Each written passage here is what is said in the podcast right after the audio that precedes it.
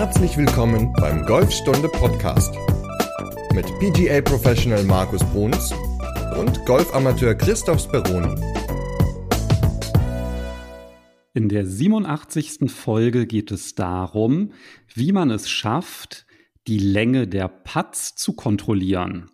Und das erklärt uns wie immer der Markus. Moin. Ja, moin.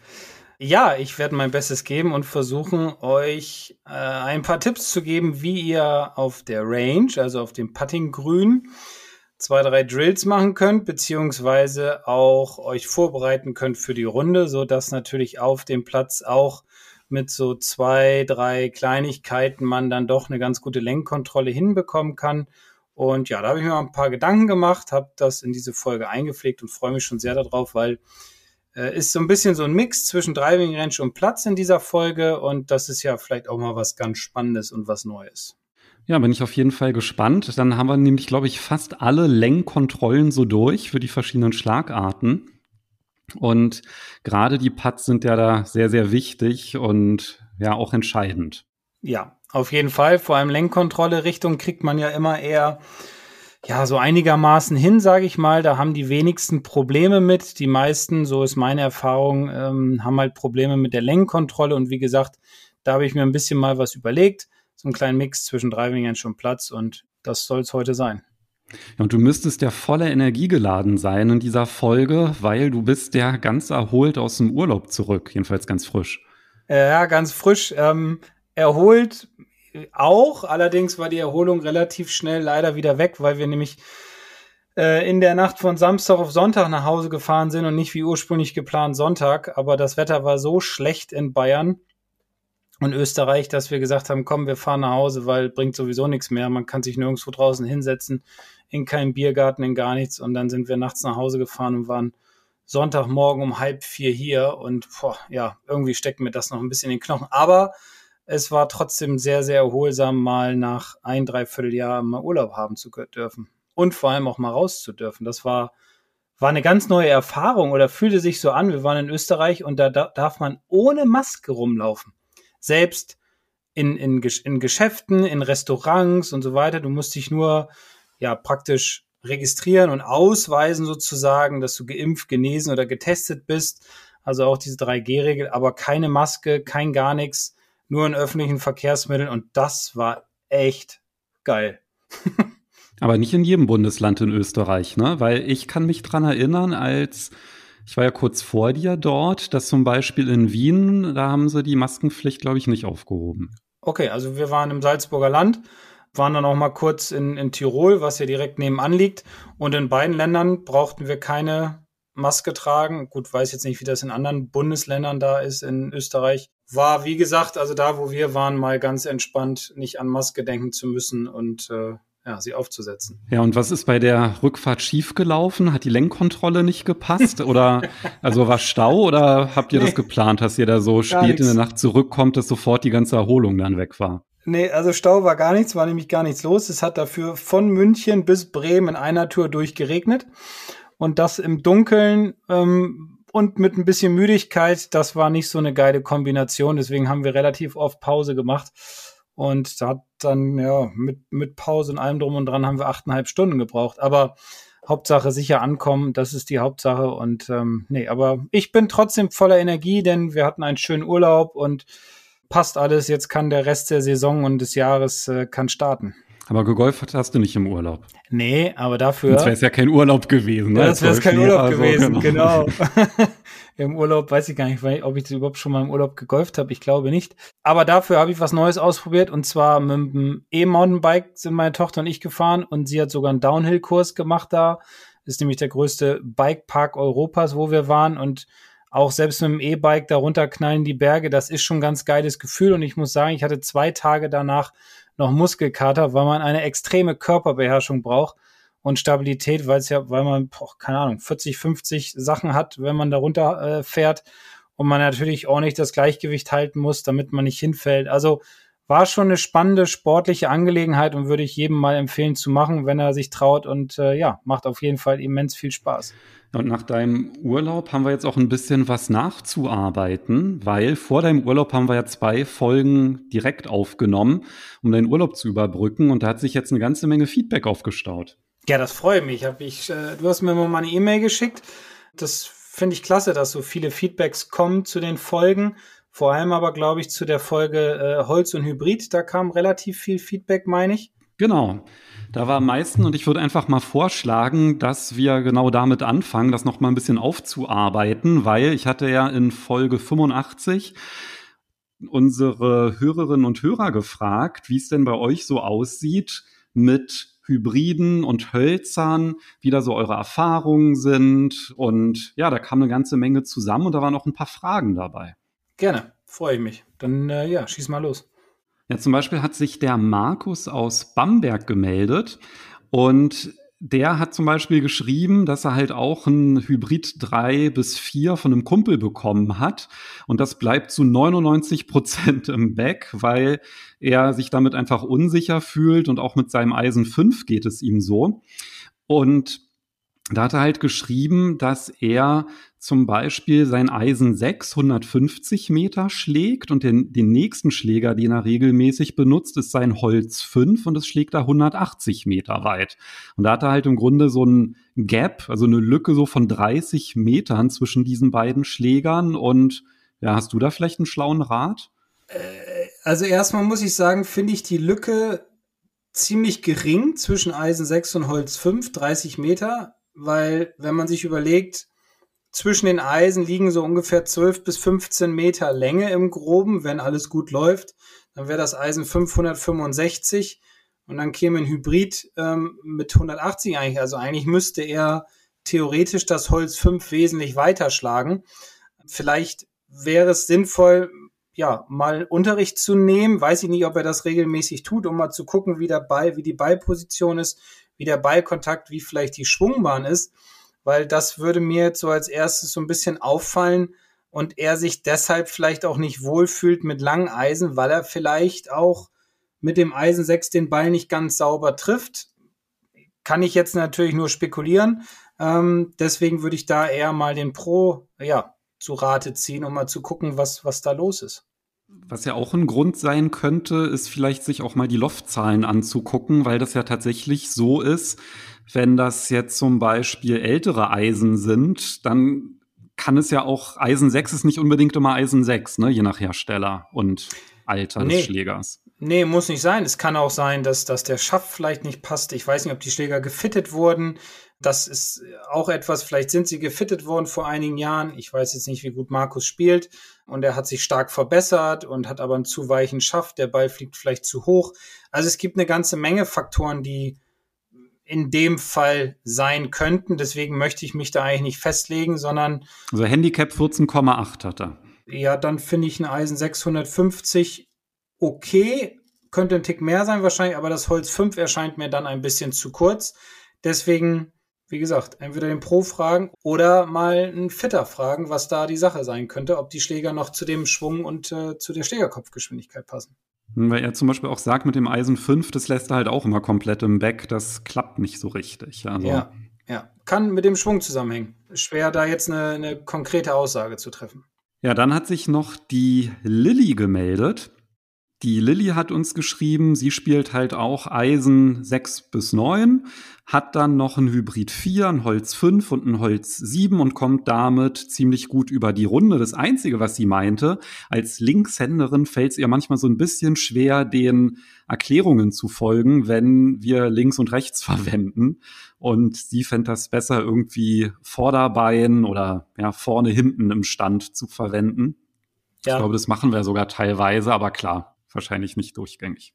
Definitiv habe ich mir auch schon Gedanken darüber gemacht, dass der Linkshänder immer zu kurz kommt, ob jetzt nur in, bei uns im Podcast oder auch allgemein so. Ähm, vielleicht äh, finden wir da ja eine Lösung.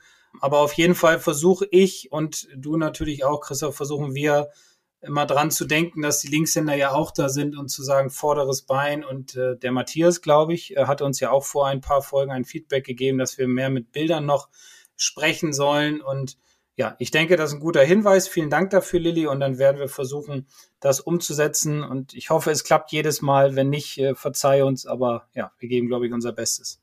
Noch als letzte Rückmeldung, noch der Klaus hat sich gemeldet. Und zwar, der Klaus schreibt, dass der die Eisen bis zum Eisen 6 spielt dann halt die Hybride als super Ergänzung sieht und spielt halt Hybrid 4, 5 und dann ein Holz 5, weil er mit dem Holz 3 nicht so wirklich klarkommt. Gut, dann ist das eine gute Entscheidung. Dann das Holz 3 stecken lassen. Dann liegt es wahrscheinlich daran, dass die, wie gesagt, die Schlägerkopfgeschwindigkeit nicht hoch genug ist, um das Holz 3 mit dem relativ geringen Loft in die Luft zu bekommen. Dann lieber mit dem Holz 5 arbeiten, vielleicht mal über ein Holz 4 nachdenken äh, Gibt es, glaube ich, auch von einigen Herstellern oder vielleicht kann man an dem Holz 5 ein bisschen was am Loft drehen.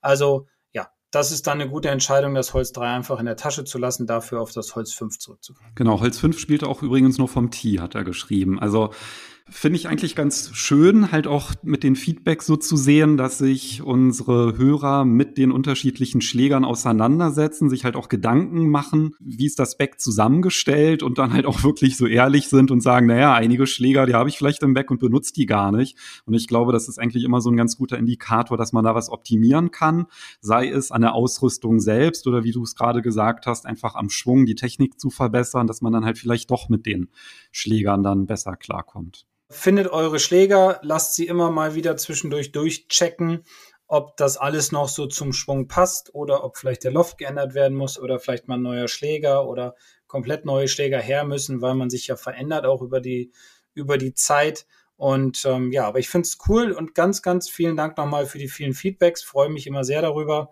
wenn Christoph mir dann eine E-Mail weiterleitet schön, dass das alles so gut ankommt. Ja, eine Frage hat der Klaus tatsächlich auch noch direkt an mich. Und zwar habe ich ja in der Folge erzählt, dass ich einen Hybrid 4 und einen Hybrid 5 habe. Und er wollte gerne wissen, wann entscheide ich mich denn für welchen der beiden Schläger? Und? Und vielleicht kannst du mir da ja sogar ein bisschen weiterhelfen, Markus, weil es ist bei mir so, dass mein Paradeschläger ist mein Hybrid 5. Also damit würde ich sagen, treffe ich acht von zehn Bällen so, dass die wirklich top sind. Und mit meinem Hybrid 4 würde ich sagen, sind das leider nur so sechs von zehn Bällen, was eigentlich dann immer dazu führt, dass auf jeden Fall eigentlich immer so mein Favorit immer das Hybrid 5 ist und das Hybrid 4 verwende ich dann tatsächlich nur dann, wenn meine Landezone eindeutig eine gewisse Distanz überschreitet. Also wo ich dann halt sage, okay, ich will jetzt das Grün anspielen, das sind jetzt, weiß ich, 160, 165 Meter, dann nehme ich halt mein Hybrid 4 und Ansonsten für die Distanzen, die geringer sind, dann für die Transportschläge mein Hybrid 5. Aber ja, es ist tatsächlich so, dass ich da einfach einen Konstanzunterschied habe bei den beiden Schlägern. Hm. Ballposition? Wie ist, die, wie ist der Ballflug bei dem Holz, äh, bei dem Hybrid 4? Ja, deutlich flacher als beim Hybrid 5. Kommst zu steil an den Ball. Hast den Ball wahrscheinlich zu mittig liegen? Vielleicht legst du mal einen Tick weiter nach links? Also nach zum vorderen Fuß? Könnte ich nochmal experimentieren oder vielleicht doch nochmal übers Online-Coaching mir dann ein ja, bisschen Feedback holen. Genau. Oder das? Ja, aber so hat halt jeder seine Baustellen, ne, mit den längeren ja. Schlägern. Da kommen ja. dann immer so ganz bestimmte Eigenarten dann zum Vorschein, wenn man drüber redet. Ja, es ist ja auch so, bei den längeren Schlägern hat man ja äh, häufig auch so den Hintergedanken, ich, ich muss jetzt mehr machen. Also der Körper spannt sich mehr an. Haben wir auch schon oft drüber gesprochen, aber dass der Körper einfach fester wird, dass der Griffdruck höher wird, dass man versucht, mehr Länge rauszuholen ähm, als jetzt bei dem anderen. Und dann passieren halt ganz, ganz viele koordinative Fehler. Das ist, das geht mir persönlich auch manchmal so auf dem Abschlag mit dem Driver mal oder auch mit dem Holz oder auch mit dem langen Eisen, dass der Ball dann slice, weil ich einfach viel zu fest bin und überhaupt keinen guten Rhythmus mehr habe, weil in dem Moment irgendwo ja, vielleicht das Vertrauen fehlt, obwohl man ja ganz genau weiß, okay, mit dem Holz 5 schlage ich weiter als mit dem Hybrid 5, aber irgendwie versucht man doch noch mehr rauszuholen wieder aus dem Holz 5 und ja, dann geht das Ganze eher in die Hose. Deswegen Rhythmus ist immer eine ganz, ganz wichtige Geschichte. Der sollte nach Möglichkeit immer relativ gleich bleiben. Ja, an die Vorbereitung denken, aber das sind ja auch Themen, über die wir jetzt hier bei unserer Folge sprechen, nämlich äh, bei der Pattenlängenkontrolle. Genau, lass uns da doch einfach mal direkt einsteigen. Also Pattenlenkkontrolle Da hatten wir schon, glaube ich, mal so bei den Grundlagen der Putt-Technik drüber gesprochen, dass ja für die Lenkkontrolle immer ganz wichtig ist, den Ball sauber zu treffen. Ne? Richtig, genau. Also das ist ja grundsätzlich ein ganz, ganz wichtiger Faktor, wenn nicht sogar der wichtigste Faktor, dass wir den Ball in der Mitte der Schlagfläche treffen wollen, weil wenn wir ihn an der Spitze oder an der Hacke treffen oder dünn oder, oder fett, dann ist es halt so, dass er natürlich an Länge verliert. Nicht nur manchmal auch an Richtung, sondern vor allem auch an Länge. Und deswegen ist es natürlich auch beim Patten ganz, ganz wichtig, dass man den Ball halt sauber in der Mitte der Schlagfläche erwischt. Und dafür gibt es halt zwei Dinge, auf die man achten sollte. Was sind denn diese zwei Dinge? Das erste beginnt mit der Herangehensweise, also erstmal mit dem Griff. Ich glaube, da hatten wir in der Folge Patten auch schon mal drüber gesprochen, aber das wiederhole ich auch sehr gerne, weil das ist immer ein Thema, was ich auch ganz viel im Unterricht mache beim Patten, den Griff immer leicht zu verändern, vor allem mit der oberen Hand, dass man darauf achtet, in der, mit der oberen Hand mehr in der Handinnenfläche zu greifen, also praktisch mehr von der Seite an den Griff heranzugehen. Dass der Pattergriff mehr zwischen dem Daumen und dem Handballen liegt. Also wenn man mal den Daumen und Handballen so zusammendrückt, dann sieht man, dass sich da so eine, so eine Mulde ergibt. Und in dieser Mulde sollte der Pattergriff drin liegen, denn er ist ja auch schon so ein bisschen so gebaut, dass er ja an der Seite und nach hinten so abgerundet ist, um den Schläger einfach mehr seitlich greifen zu können. Und der Vorteil ist halt der, wenn man das mal äh, ausprobiert, dass man dann wesentlich mehr Spannung im Handgelenk und im Unterarm hat, wodurch einfach eine wesentlich stabilere Pattbewegung stattfinden kann. Weil hier sehe ich auch ganz häufig, dass die Spieler sehr viel in den Fingergliedern greifen, also so wie beim normalen Schlag auch. Und dann passiert aber sehr viel Rotation beziehungsweise ist sehr viel Bewegung im Handgelenk da und dementsprechend ist der Ballkontakt nicht mehr so satt. Und dadurch können halt Spitzentreffer, Hackentreffer, dünne Treffer entstehen, Fett eher seltener beim Putten. Das wäre ein bisschen blöd, wenn man dann den Boden reinhackt. Aber diese drei anderen Faktoren können halt passieren, wodurch natürlich dann die Mittigkeit des Treffens verloren geht und dementsprechend auch die Länge nicht mehr so passt. Deswegen immer versuchen, mehr von der Seite mit der linken Hand, den, äh, mit der oberen Hand, Entschuldigung, den Schläger zu greifen. Hast du direkt drauf geachtet. Das ja. heißt, ich veranker den Putter besser und habe ihn halt mehr am Handballen. Und das ist ja genau, hast du ja auch schon gesagt, bei den Langschlägen, da wollen wir das ja nicht, weil da soll sich der Schläger ja schön bewegen ne? und er soll ja beschleunigt werden durch die Handgelenke. Und beim Putten, da brauchen wir halt einfach eine ganz konstante Bewegung. Da wollen wir die Handgelenke aus dem Spiel nehmen.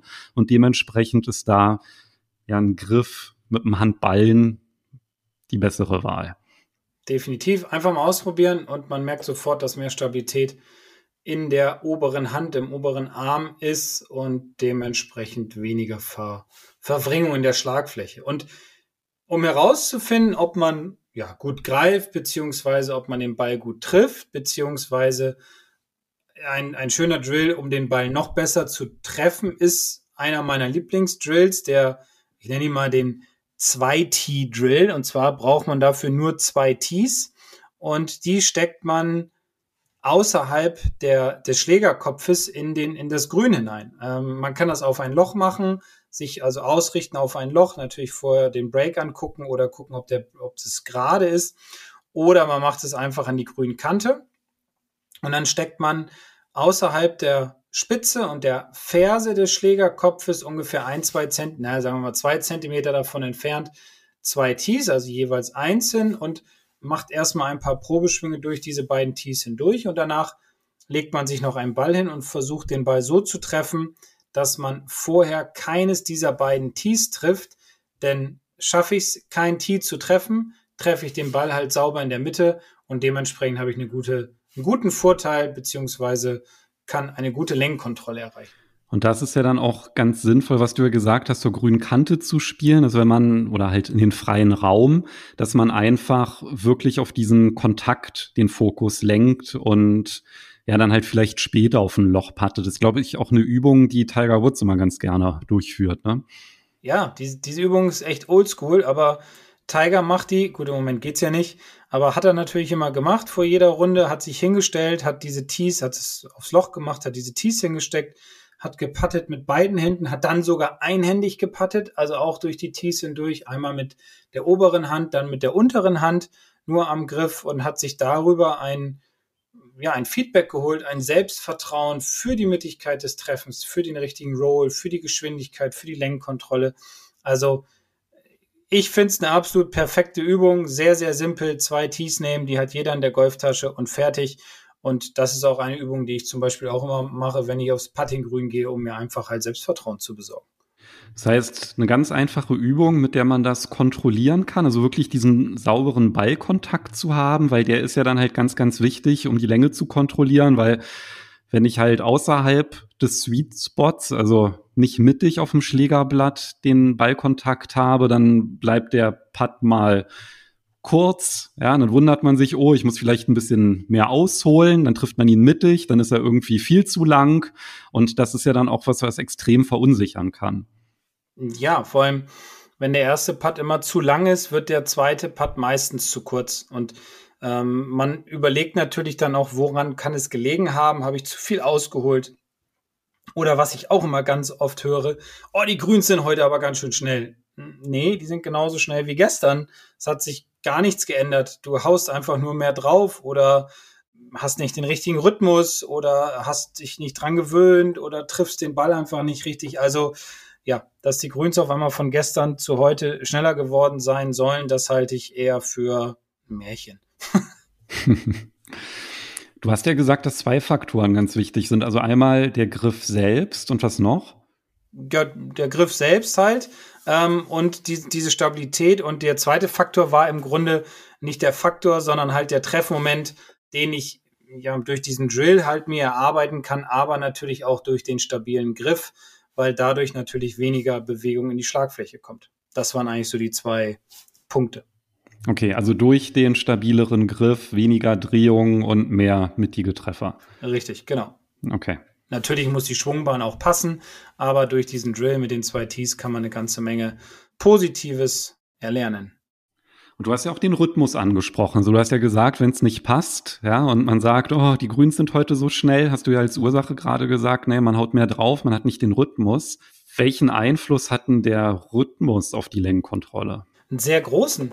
Genauso wie er auch einen sehr großen Einfluss hat beim Langspiel. Also wenn der, wenn der Rhythmus nicht passt, was ich ja vorhin am Anfang kurz gesagt hatte, zum Beispiel passiert mir das häufiger mal bei Langeisen, auf Paar drei Löchern, dass ich versuche mehr zu machen, als ich müsste und dann ist der Rhythmus nicht mehr da und dann, dann verziehe ich den Ball. So ist es natürlich auch beim, beim Patten im Grunde und natürlich nicht in so einem großen Ausmaß wie bei längeren Schlägen.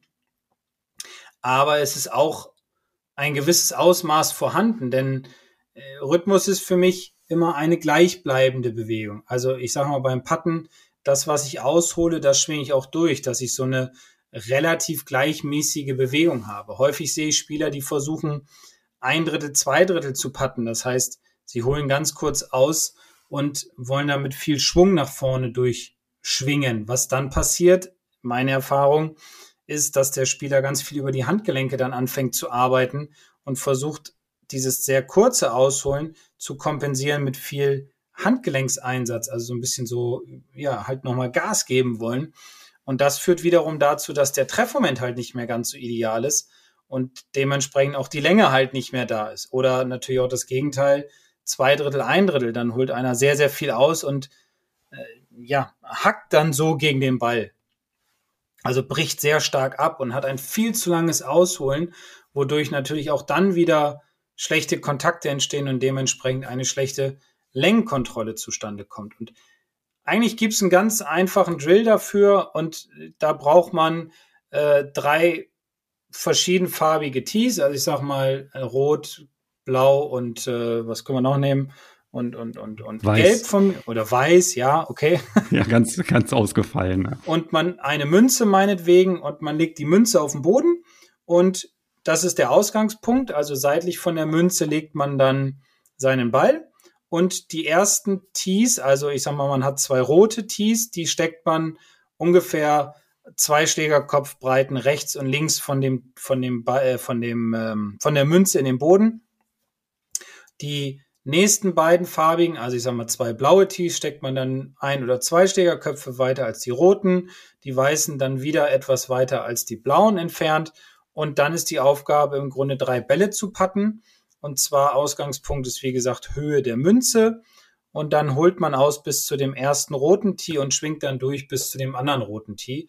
Und mit den anderen beiden Bällen macht man das genauso und versucht alle drei Bälle an eine, an eine ähnliche Stelle zu spielen.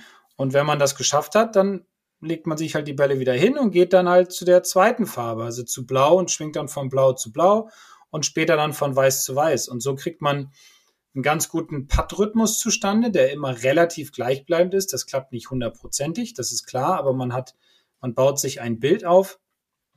Und was man auch lernt, ist, wenn man es dann auch noch abgeht, dass man weiß, wie weit man mit welchem Rhythmus beziehungsweise mit welchem Bewegungsumfang man gepattet hat. Also man schlägt relativ viele Fliegen mit einer Klappe mit dieser Übung.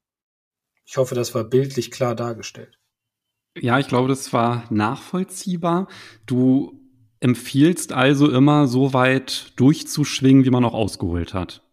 Ja, es ist nicht hundertprozentig, weil man holt manchmal einen Ticken mehr aus und schwingt einen Ticken weniger durch. Aber man hat so einen ungefähr relativ gleichbleibenden Rhythmus und der, der stockt halt nicht. Also man schwingt auch durch den Ball durch, weil wie gesagt, dieses Abbrechen oder dieses Nachschlagen über die Handgelenke sind halt häufig Dinge, die ich sehe beim Üben oder auf dem Puttinggrün und dem Spieler geht dann halt die Lenkkontrolle verloren. Also beim Putten ist es ja sowieso was ganz Individuelles. Ich glaube, das merkt man alleine schon daran, wenn man halt sich die unterschiedlichen Putter anguckt. Ja, da gibt es ja dann auch längere Putter und unterschiedliche Puttstile. Und du hast ja auch gerade von ein Drittel ausholen, zwei Drittel durchschwingen gesprochen. Dann gibt es, sei ich, linke Hand oben, linke Hand unten. Da gibt es ja ganz unterschiedliche Vorlieben. Und ich glaube, was halt ganz wichtig ist, dass man sich da einfach gerade als Anfänger da nicht irgendwie irritieren lässt dadurch, sondern ich glaube, eine gute Ausgangslage ist der eingangs erwähnte Drill mit den zwei Tees, also sich dieses kleine Tor zu bauen, wo gerade der Schlägerkopf durchpasst, um da einfach halt zu kontrollieren, komme ich erstmal mittig an den Ball. Ja, weil wenn das gegeben ist, dann hat man schon mal die Basis dafür. Und wenn man halt merkt, das klappt nicht, ich glaube, dann kann man sich da vielleicht noch mal Gedanken machen zu diesen anderen Faktoren, weil ich glaube, auf dem Platz ist es ja auch gerade so bei der Längenkontrolle. Das ist ja ein schlechter Ort für Experimente. Ne? Also wenn man jetzt gerade so dieses Gefühl hat, oh, die Grüns sind schnell, sind langsam und dann ist es vielleicht doch was anderes. Hast du auch so einen Tipp, wie man auf dem Platz so ein bisschen ja an Sicherheit auch vielleicht gewinnt und nicht diese ganzen technischen Gedanken im Kopf hat? Ja, visualisieren ist da das Zauberwort. Und zwar visualisieren bei der, ähm, bei der Pre-Shot-Routine, also bei meiner Vorbereitung auf den Putt. Was ich ja grundsätzlich immer empfehle, ist, ist mit Linie auf den Ball zu putten. Also das heißt, man guckt sich den Break an, entweder über die Aimpoint-Methode oder die Oldschool-Methode, dass man halt hinter dem Ball hockt und sich dann den Break anschaut. Da ist hier jeder sehr eigen, das ist ja auch völlig in Ordnung. Dann richtet man sich seinen Ball aus, dahin, wo, er, wo man denkt, wo der Breakpunkt ist, damit der Ball dann auch im richtigen Moment runterbricht und die Linie hilft einem dabei, ein Selbstvertrauen, eine bessere Orientierung zu bekommen. So, wenn ich das alles hinter mir habe und dann in meine Probeschwungroutine gehe, sage ich mal, dann mache ich das zum Beispiel immer so, dass ich mich neben den Ball stelle und greife dann meinen Schläger und nehme meine normale Putt-Position ein, mache aber noch Probeschwünge. Und zwar während der Probeschwünge gucke ich zum Loch. So, das heißt, ich gucke zum Loch, mache dann meine drei, vier immer gleichbleibenden Pendelbewegungen, nenne ich sie mal, also Putt-Bewegungen. Und über dieses Visualisieren des Lochs, also der Distanz zum Loch und der gleichzeitigen Bewegung, versteht mein Körper die Bewegung beziehungsweise den Bewegungsumfang besser. Und meine Erfahrung ist einfach so, dass es mir und auch vielen anderen sehr gut geholfen hat, mit dieser Methode zu arbeiten, um dann das richtige Gefühl am Ball in die Bewegung zu bekommen. Oder die richtige Bewegung, das richtige Gefühl, die richtige Lenkkontrolle auf den Ball zu kriegen, aufgrund der Pre-Shot-Routine, wo man halt bei den Probeschwüngen zum Loch guckt, um dementsprechend die Distanz zu visualisieren und dem Körper klar zu machen, das sind drei Meter, das sind vier Meter, das sind fünf Meter. Ähm, und so kann man sich natürlich ganz gut ja, etwas erarbeiten, was einem auf dem Platz hilft. Vielleicht noch eine wichtige Ergänzung. Du hast ja das Ausrichten des Balles angesprochen. Wenn man das macht, geht das natürlich nur auf dem Grün. Also wenn der Ball auf dem Grün liegt, also auf dem Vorgrün bitte nicht machen. Und man muss den Ball vorher markieren. Das ist halt auch noch immer ganz wichtig, dass man das halt nicht vergisst. Und wenn man das macht, diese Pre-Shot-Routine anwenden, dann entsteht die halt nicht dadurch, dass man das dann halt ja, einfach sagt, so, ich fange jetzt einfach mal da an, auf dem, auf dem Platz das jetzt mal anzuwenden und den Ball zu markieren, sondern wenn man halt Putts trainiert, das ist halt auch ganz wichtig, da halt auch immer den Ball dann auszurichten. Also nicht irgendwie drei Bälle nehmen, hintereinander putten und dann mal gucken, wie lang die sind, sondern halt wirklich hinter den Ball gehen und so tun, als wenn das ein Putt wäre, den man halt auch auf dem Golfplatz spielen würde. Und dann halt genau mit all diesen Schritten, die du gerade erwähnt hast. Richtig, genau. Weil es ist ja auch so, äh, ich weiß nicht, ob der, ob der Vergleich ein bisschen hinkt, aber ich, ich fand ihn, finde ich persönlich, finde ihn eigentlich ganz logisch, wenn ich zum Beispiel einen Ball werfe, dann, dann, oder einen Dartpfeil werfe, dann weiß ich, okay, ich stehe so und so viele Meter weg und ich gucke ja erst zum Ziel und bevor ich diesen Dartpfeil werfe oder mit dem Ball zu jemandem werfe oder ähm, oder auch beim Bremsen mit dem, beim Auto gucke ich ja auch erst und sehe, okay, mein Ziel, also das vor mir fahrende Auto, ist jetzt so und so viele hundert Meter weg und daran realisiere ich ja über mein Gehirn, über meinen Körper und vom Hirn bis zum Fuß, ist es ja eine ganze Ecke. Wie stark muss ich bremsen oder kann ich vielleicht ausweichen? Muss ich überhaupt bremsen? Kann ich vom Gas gehen? Und beim Werfen des Balles visualisiere ich ja auch, okay, ich bin fünf Meter weg oder ich bin zehn Meter weg von meinem Ziel, wie auch immer. Und bevor ich werfe, peile ich das Ziel an und über meine Augen gebe ich meinem Körper den Impuls, so stark muss ich jetzt den Ball werfen, damit ich oder den Dart-Pfeil oder was auch immer, damit ich das Ziel erreiche. Und warum sollte das dann beim Putten nicht auch funktionieren? Also ich persönlich finde es eigentlich ganz schlüssig und es hilft. So, so ist meine Erfahrung. Das Lustige, wenn man irgendwie einen Ball wirft, da denkt man jetzt auch nicht drüber nach, wie weit muss ich denn da jetzt ausholen oder meine Handgelenke winkeln. Da macht man das halt einfach.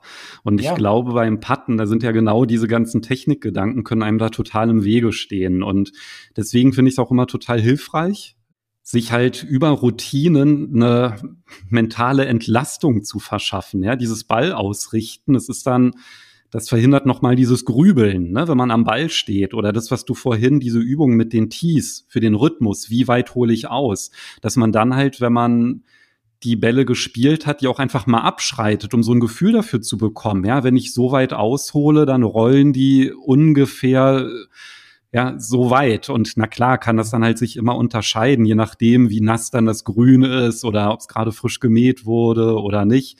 Aber das kann man dann auch noch mal kurz auffrischen, dieses Gefühl, indem man das halt einfach auf dem Übungsgrün macht, bevor man auf die Runde geht. Und mir hat das dann immer zum Beispiel total geholfen, auch immer so zu gucken, Innenkante Fuß, Außenkante Fuß, das sind mhm. so zwei Referenzpunkte beim Ausholen und alleine dann halt zu wissen, der Innenkante sind ungefähr drei Meter, Außenkante sind fünf Meter, das hilft dann halt schon ungemein, ja, wenn man irgendwie einen sieben Meter Putt spielen muss, dass man dann halt nicht nur bis zur Innenkante ausholt. Ja, genau. Also jeder hat da ja so seine Varianten und seine Methoden und hat sich darüber über die Zeit ein gewisses Gefühl erarbeitet und deswegen finde ich es immer ganz wichtig, was du ja auch gesagt hast, diese Dinge auch auf dem Putting Grün, also auf der Driving Range zu trainieren, um sie dann halt gut anwenden zu können auf dem Platz und aber auf dem Platz das natürlich weiter fortzuführen, wie das Visualisieren, wie das Ausrichten, wie vielleicht das Abschreiten der Distanz zum Loch oder so. Also da gibt es ja viele verschiedene Varianten, die jeder Spieler sich ja so angeeignet hat. Genau, und da hilft einfach dann nur mit einem gewissen Fokus zu trainieren und da du ja gute Anregungen gegeben. Also zum einen auf jeden Fall das nächste Mal, wenn ihr zum Golfplatz fahrt, macht auf jeden Fall diesen 2T-Drill. Wie groß ist ungefähr so der Abstand zum Schlägerkopf? So eine Fingerbreite ungefähr, ne? Ja, ich habe vorhin zwei Zentimeter gesagt. Ich glaube, das ist ein bisschen gering, aber man kann so eine Fingerbreite erstmal damit anfangen, dann kann man ein bisschen runterarbeiten. Okay, also Aufgabe Nummer eins, kontrollieren, ob man die Bälle mittig trifft, indem man sich diesen kleinen Korridor baut, durch den der Putter durchschwingen muss. Und wenn das funktioniert, dann auf jeden Fall am Rhythmus arbeiten, dann halt so ein bisschen herausfinden, wie weit rollen die Bälle und dann letztendlich ja, wenn man diesen Technikteil abgeschlossen hat und das halt auch wirklich in den freien Raum machen, wenn man dann halt sagt, okay, jetzt fange ich an zu patten auf ein Ziel, also wirklich ähm, einzulochen, dass man da halt nicht drei Bälle hintereinander aufs Loch spielt, sondern halt wirklich nur mit einem Ball im Grunde, ja, vielleicht sogar so ein kleines Neunloch-Turnier veranstaltet auf dem Putting Green und dann halt wirklich jeden Ball mit der gleichen Routine, das heißt Ball markieren, Ball ausrichten, an den Ball stellen, vielleicht auch immer auf die auch wirklich darauf zu achten, wie stelle ich mich hin, wie ist die Ballposition, ne? Mhm. weil das ist ja auch noch mal so ein Punkt, wenn ich sage, aha, in Kante Fuß sind vielleicht drei Meter und wenn ich aber immer anders am Ball stehe, dann hilft mir das natürlich auch nicht. Also da halt auch immer so eine Routine zu bekommen, wie stelle ich mich an den Ball und ja, wo ist letztendlich auch die Ballposition? Ja, genau. Wo sollte er denn liegen? Ja, ist ja auch immer so ein bisschen abhängig davon, wie man spielt. Also ich habe jetzt auch mal ein bisschen bei mir rum experimentiert. Ich hatte den Ball immer ein bisschen weiter links liegen. Beim Patten hatte ihn dann aber nicht mal so ganz satt getroffen, habe ihn jetzt ein bisschen mehr in die Mitte genommen, also so eine halbe Ballbreite mehr zurück, was sich sehr, sehr viel angefühlt hat. Aber das Patten wurde besser. Ich habe einen besseren Ballkontakt gehabt und habe den Ball eher getroffen. Das heißt also noch mittiger, noch mehr auf dem Sweet Spot, hatte dementsprechend etwas mehr Roll nach vorne. Ähm, hat mir persönlich geholfen, muss man selbst mal ein bisschen variieren. Ideal oder was ich mal am Anfang sage, ist natürlich mehr unter dem linken Auge, aber dann mit der Zeit muss man natürlich mal ein bisschen gucken, wie pattet der Spieler an sich. Also das äh, ist ja auch immer unterschiedlich. Unter dem Auge, das näher zum Ziel ist. Unter dem vorderen Auge. ja, Entschuldigung. Genau. Das vordere Auge, das klingt ja auch ja, witzig. Genau. ja, muss ich mich noch dran gewöhnen ein bisschen. Ich gebe mein Bestes. Ja, dann würde ich sagen, bevor wir die Folge schließen, hast du bestimmt noch eine Übung, oder? Nö. Was? Du hast doch sonst immer noch irgendwas. Nein, aber ich hätte vielleicht doch eine Idee für den Platz. Und zwar, klar, wir haben gerade über das Visualisieren gesprochen und was man natürlich auch machen kann, man kann sich ein Bild aufbauen. Und zwar, dass man versucht, auf dem Platz seinem Ball eine Chance zu geben, ins Loch zu gehen, auf jeden Fall. Aber dass der Ball dann nicht weiter rausrollt oder weiter wegrollt als circa eine Schlägerlänge hinter dem Loch ähm, oder, oder seitlich dann von mir aus. Natürlich zu kurz sollte nicht bleiben, denn dann hat er nie eine Chance ins Loch zu gehen. Deswegen eher so ein Halbkreis um das Loch herum visuell oder bildlich aufbauen, der eine Schlägerlänge breit ist sozusagen oder lang und dann versuchen ja, über die Probeschwünge sich halt das Loch vorzustellen, wie weit ist es weg, aber auch dran zu denken, wenn er nicht reingeht, sollte er in diesem Halbkreis liegen, denn dann ist die Wahrscheinlichkeit sehr, sehr, sehr hoch, dass man den nächsten Putt dann einlocht. Und gerade bei den langen Putts finde ich halt ganz hilfreich, wenn man sich das so visualisiert mit so einem Zielkorridor, dass vielleicht auch, wenn man es auf dem Putting Green trainiert, sich halt wirklich auch so einfach mal drei Schläger hinter die Fahne zu legen und sich dann halt auch so zu überlegen, aus welcher Richtung rollt denn der Ball da rein? Weil das ist, finde ich, auch immer so ein Aspekt bei den langen Putts, der manchmal so ein bisschen vernachlässigt wird. Ja, das hängt dann ja wieder mit dem Break zusammen dann auch. Ganz ne? genau, ja. ja. Genau, gut, das ist dann wieder das Lesen des Grüns oder das Ausrichten des Balles, also die Richtung verfeinern dann. Klar muss man sich dann auch überlegen, okay, fällt der stark nach rechts, fällt der stark nach links, geht's stark bergab oder bergauf. Da muss man natürlich vorher auf jeden Fall drüber nachdenken und sich das Ganze angucken. Aber dementsprechend auch die Übung ruhig hinters Loch patten in diese Schlägereien, in diesen Halbkreis ist schon sehr, sehr hilfreich. Noch irgendwas, was du ergänzen möchtest, nachdem du schon davor verneint hast? Nein. Na, da bin ich mal gespannt, Diesmal wie lange sage ich jetzt wirklich hält. Nein und äh, ich glaube, wir haben paar gute Punkte angesprochen, die man sowohl auf der Range, aber natürlich auch auf dem Platz auf jeden Fall ja, machen kann, auf der Range trainieren oder auch meiner Privatrunde, wenn man alleine ist, solche Dinge natürlich ausprobieren, bevor man das das erste Mal dann im Turnier anwendet. Ähm, ja, also ich glaube, das sind ganz gute Punkte für die Längenkontrolle. Worum geht es denn dann in Folge 88? Da geht es ja auch um die Kontrolle. Genau. Und zwar die Kontrolle bei kurzen Chips. Zum Beispiel die aus ganz kurzen aus dem Rough oder so oder kurze vom Vorgrün oder äh, vom Fairway, wie auch immer das, das gemäht ist in den einzelnen Golfclubs. Da gibt es auch so ein paar Punkte, auf die man achten sollte, beziehungsweise kann natürlich, um einfach bessere Kontrolle in die kurzen Chips zu bekommen. Ja, kurze Chips sind ja auch schwierig zu kontrollieren und da hast du auch noch mal einen ganz speziellen Tipp, den ich noch gar nicht kannte, ja. aber das verraten wir dann in der nächsten Folge. Und ich habe aber auch noch was. Ja? Ja, und zwar nutze ich das jetzt mal auch noch mal was nachzujagen, weil in Folge 85, wo wir über die Hybride gesprochen haben und vorhin, als wir noch mal das Feedback eingesammelt haben, da ist mir noch was durch den Kopf gegangen und das muss ich jetzt noch mal unbedingt loswerden. Und Gerne. zwar habe ich nämlich völlig vergessen, dass ich ja auch ein Hybrid 3 in meinem Back habe und das war früher mal mein Lieblingsschläger. Erinnerst du dich, dass du mich mal gefragt hattest, was war so der beste Schlag meines Lebens? Ja. Als ich dir erzählt hatte, so aus 185 Metern so einen halben Meter an die Fahne beim Paar 5 und dann zum Birdie eingepattet im Turnier. Ja. Wo dann auch noch Frank Adamowitz am ja, Grün genau. lang gelaufen genau, ist. Genau. Genau, genau, genau. Ja, das war mit dem Hybrid 3 und da ist mir jetzt eingefallen, mit dem treffe ich die Bälle irgendwie nicht mehr und irgendwie muss ich das wieder besser hinbekommen, weil es ist doch irgendwie viel schöner, wenn das Hybrid 3 der Lieblingsschläger ist, anstelle des Hybrid 5. Also noch ein Grund mehr, das Online-Coaching in Anspruch zu nehmen. Ja, dann schick mir gerne ein Video. Ich bin ja für dich da. Und für alle anderen natürlich auch. Also deswegen Online-Coaching kann helfen. Ja, verlinke ich auch noch mal in der Podcast-Beschreibung, wenn ihr das in Anspruch nehmen wollt. Einfach den Schwung mal aufnehmen, dem Markus schicken, der gibt Feedback, wie das funktioniert, ist der Link in der Podcast-Beschreibung. Genau. Tja, dann würde ich sagen, freuen wir uns zusammen auf Folge 88 und dann äh, hören wir uns nächste Woche. Tschüss. Ciao.